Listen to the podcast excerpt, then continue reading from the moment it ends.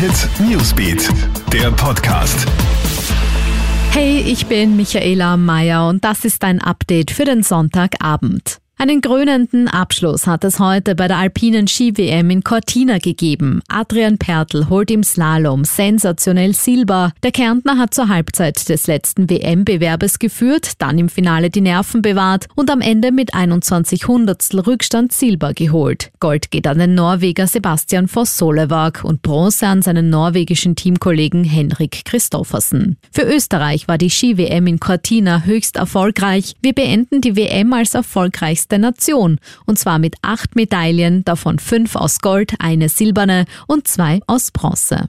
Sportlich geht es weiter, denn der Tirolerin Lisa Hauser gelingt heute Unglaubliches. Sie schreibt bei der Biathlon-WM im slowenischen Pokljuka österreichische Sportgeschichte. Hauser holt Gold im Massenstart und ist damit die erste österreichische Biathlon-WM-Goldmedaillengewinnerin. Die 27-Jährige gewinnt im letzten Damen-WM-Bewerb ohne Strafrunde überlegen vor den Norwegerinnen Tandrevold und Eckhoff. Bei der Biathlon-WM hatte Hauser zuvor auch schon Silber mit der Mixed-Staffel und in der Verfolgung geholt.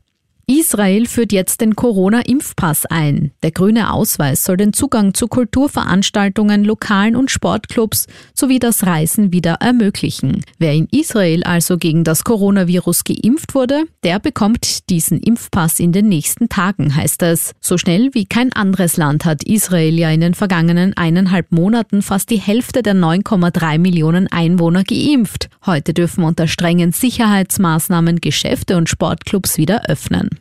Bei uns in Österreich gibt es unterdessen nun fast überall Corona-Tests. Drei von vier Menschen in Österreich können den nächsten gratis Corona-Test in fünf Minuten Fahrzeit erreichen. Das zeigt eine aktuelle Datenanalyse eines Teams der TU Wien gemeinsam mit der APA. Besonders dicht ist das Testangebot übrigens in Wien und in Tirol. Lücken gibt es hingegen noch in einigen Landgemeinden.